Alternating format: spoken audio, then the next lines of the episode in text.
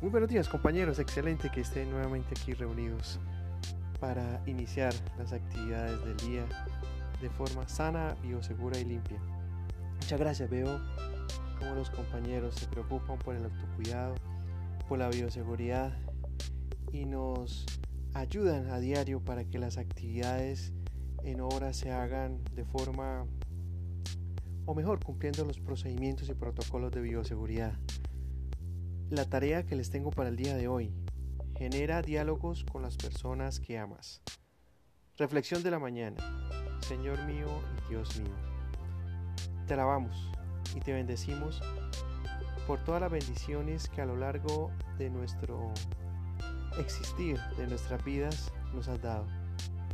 Hoy, Padre, constatamos que hemos sido bendecidos por ti y aunque han existido dificultades y problemas, siempre hemos podido salir adelante gracias a tu ayuda. También te damos gracias por tantas personas que nos quieren y nos ayudan en la construcción de nuestros proyectos de vida. De manera especial, hoy te queremos pedir que derrames sobre cada uno de nosotros la paz y la serenidad suficiente para compartir con las personas que, sí, sí, hay que decirlo, que nos desesperan por su forma de pensar y de actuar. No queremos ser groseros, ni queremos marginar a nadie. Pero sabes, Padre, ¿por qué nos desesperan? Por eso en este momento te suplicamos que nos ayudes a ser claros y asertivos para no causar problemas innecesarios. Confiamos en ti, Señor, y sabemos que actúas en cada uno de nosotros y nos hace sentir tu amor poderoso. Bendice a todos los que amo. Ayúdales a estar bien, Señor. Bendice a todos los compañeros de este frente de trabajo, Que no nos contagiemos hoy por COVID-19, que logremos nuevamente salir victoriosos, sin accidentes, sin incidentes, sin enfermedades laborales que logremos hoy evangelizar con nuestras palabras, con nuestras acciones. Y lo mejor, Señor, que logremos vivir este día al máximo, con la pasión necesaria que nos caracteriza como seres vivos, así sea. Excelente día para todos. Hoy vamos a tratar un tema de vital importancia y que en estos tiempos de pandemia también no lo debemos olvidar. Lo hemos denominado los riesgos prioritarios, corazón del sistema de gestión de seguridad y salud en el trabajo. Entrando en materia, la determinación de los riesgos prioritarios en la implementación del sistema de gestión de seguridad y salud en el trabajo es una tarea que demanda gran claridad en algunos criterios básicos. De lo contrario, es posible que el diseño final presente inconsistencias o incoherencias que lo hagan deficiente y por ende la probabilidad de generación tanto de accidentes de trabajo como enfermedades laborales sea alta. Las consecuencias pueden ser serias.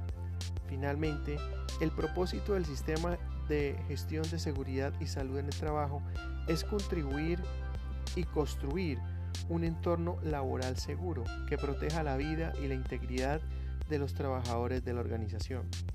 Si el sistema tiene grietas o está mal concebido, mal diseñado, ese objetivo es difícil de cumplir. No solamente originará condiciones inseguras para los colaboradores, sino que también conducirá a resultados indeseables en los procesos de revisión gerencial y auditoría tanto interna como externa. Lo fundamental, compañeros, en el sistema de gestión de seguridad y salud en el trabajo es la coherencia. Esto quiere decir que cada pieza del sistema debe guardar una relación lógica con las demás, no pueden existir componentes sueltos o que apunten en distintas direcciones. Para alcanzar esa coherencia, lo más importante es identificar los riesgos prioritarios. Este elemento es el verdadero corazón del sistema. Todos los demás componentes deben estar enfocados al control o erradicación de estos factores de riesgo. Tener claro los riesgos prioritarios otorga una base realmente sólida para edificar todo el sistema de gestión de seguridad y salud en el trabajo. Entonces nos hacemos la pregunta, ¿cómo identificar de forma adecuada los riesgos prioritarios? Es muy sencillo.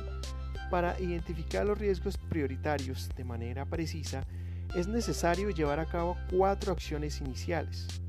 Elaborar la matriz de identificación de peligros, valoración de riesgos y determinación de controles, identificar los requisitos legales, atender a los requisitos de otra índole y consultar las estadísticas. Ahora bien, vamos a explicar brevemente cada uno de ellos. Elaborar la matriz de riesgos. La matriz de identificación de peligros, valoración de riesgos y determinación de controles es un elemento fundamental. Por eso, debe ser elaborada con el mayor cuidado y la mayor precisión. Supone un proceso de identificación de todos los peligros que amenazan a una organización y la valoración de estos riesgos para mantenerlos bajo control. La matriz responde a estas preguntas esenciales para el sistema de gestión de seguridad y salud en el trabajo. Básicamente determina la naturaleza de posibles daños a los cuales están expuestos los trabajadores, el personal vinculado con la empresa y los elementos materiales que la componen, de igual forma los stakeholders o partes interesadas. También evalúa y jerarquiza los riesgos y controles y determina medidas de intervención para evitar o reducir los eventuales daños. La matriz de identificación de peligros, valoración de riesgos y determinación de controles define cuáles son los riesgos más altos. Estos son el punto de partida para determinar los riesgos prioritarios para la organización. Para la elaboración de esta matriz se recomienda, tener en cuenta algunas metodologías. Por ejemplo, la que nos expone la Guía Técnica Colombiana 45. También eh, es de vital importancia considerar los parámetros establecidos en la norma técnica colombiana ISO 45001-2018. También eh, aconsejable, ¿no? Eso depende de las características de la organización. Los parámetros de la British Standard 8800. Hay algunas organizaciones que utilizan los análisis de riesgos, otras que utilizan los análisis de trabajo seguro o los análisis seguros de trabajo. Y finalmente algunas utilizan la matriz RAM. Estas son metodologías, todas son metodologías que apuntan en general a la definición de los objetivos de control y acciones propias para la adecuada gestión de los factores de riesgo al interior de cada organización. Ahora, importantísimo, identificar los requisitos legales. Tanto la legislación nacional como la internacional definen cuáles son las tareas de alto riesgo. También se conocen como riesgos prioritarios. Esas actividades están reguladas legalmente, de modo que para realizarlas se debe cumplir con una serie de normas y medidas de control. Toda empresa tiene que ajustarse a lo señalado en la ley para ejecutar este tipo de actividades de forma sana, biosegura y limpia. Una actividad de alto riesgo es aquella que implica una exposición más alta al peligro de la que experimenta normalmente un colaborador. Suponen que hay mayor riesgo de que se presente un accidente laboral severo. Se clasifican en cinco grupos. Trabajos en alturas, trabajos en espacios confinados, trabajos en caliente, trabajos con energías peligrosas y trabajos con sustancias químicas. Las actividades de alto riesgo deben considerarse como prioritarias para la organización. En consecuencia, los peligros y riesgos asociados a estas tareas deben ser asumidos como peligros y riesgos prioritarios. Fuentes de consulta para estructurar la matriz de requisitos legales. Algunas. Ministerio del Trabajo, Ministerio de Salud o la página de Legis al Día atender a los requisitos de otra índole. El diseño de condiciones seguras ya no es un asunto exclusivamente interno de la empresa, que poco o nada tiene que ver con las demás organizaciones con las cuales se involucra. El espíritu del sistema de gestión de seguridad y salud en el trabajo es el de implementar una cultura más que unas medidas específicas. Por eso cada organización debe ajustarse a las exigencias de seguridad que le planteen las otras organizaciones con las que entre en contacto, en particular las entidades con las que celebre contratos. De este modo, lo que el cliente o proveedor defina como peligro o riesgo prioritario en la relación contractual debe ser asumido por la empresa como peligro o riesgo prioritario para su organización. Por ejemplo, si un cliente indica requisitos en el contrato que establecen como prioridad la seguridad vial, la empresa debe ajustarse a ello e implementar las medidas del caso. Es importante en ese aspecto, compañeros, tener en cuenta el tema de las responsabilidades. Entonces tenemos responsabilidades de índole civil, penal, administrativa, que pueden lógicamente solidariamente las organizaciones compartir cuando se omiten los controles establecidos en la matriz de identificación de peligros, valoración de riesgos y determinación de controles. Puede existir concurrencia de responsabilidades, es decir, hay organizaciones que pueden incurrir en más de una responsabilidad a la vez. Consultar las estadísticas.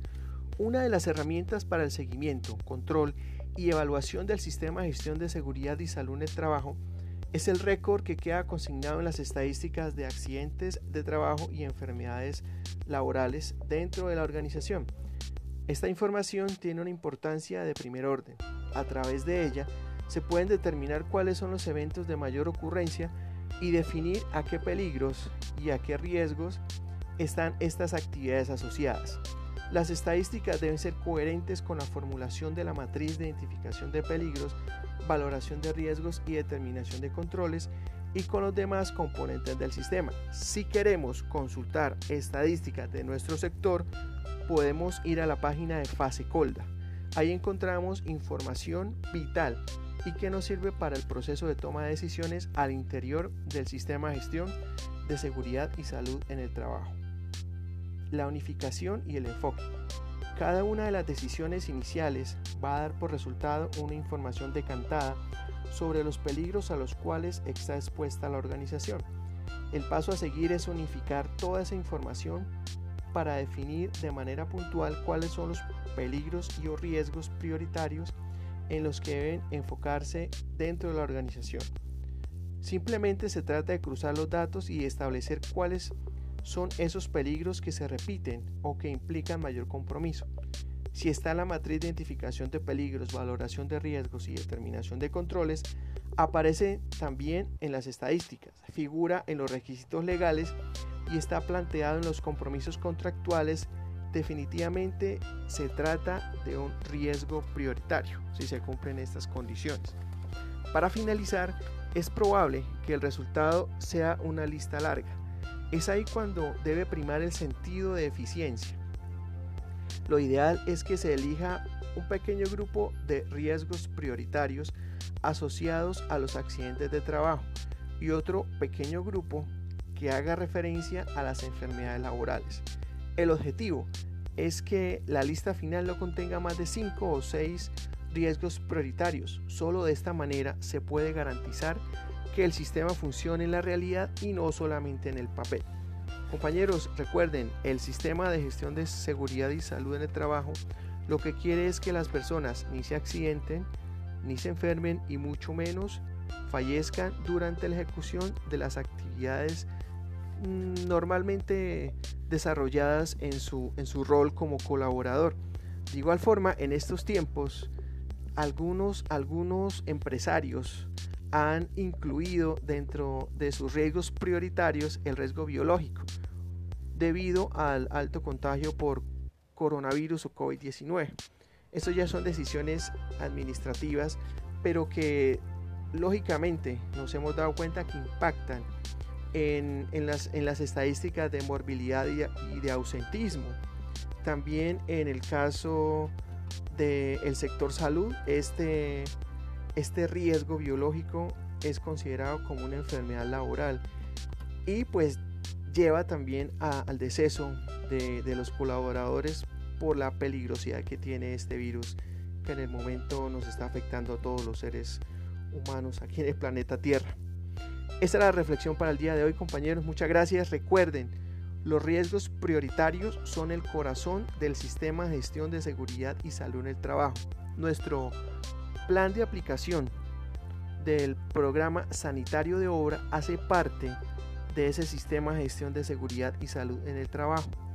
Recuerden, ese protocolo de bioseguridad para la prevención en el contagio del COVID-19 hace parte del sistema de gestión de seguridad y salud en el trabajo. No son islas independientes, son un sistema de gestión. Muchas gracias compañeros, excelente día para todos. Que todo salga muy bien. Chao, chao.